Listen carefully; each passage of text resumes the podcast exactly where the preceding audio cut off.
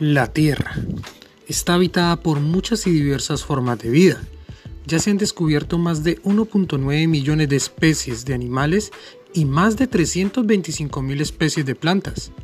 Los biólogos y naturalistas, a lo largo de la historia de la humanidad, se han dado a la tarea de describir, explicar, agrupar, o clasificar a los organismos vivos desde distintos temas de organización. Acompáñame a recorrer este interesante tema, la taxonomía, una rama de la biología en las ciencias naturales que nos permite organizar las especies vivientes que coexisten junto a nosotros en este maravilloso mundo.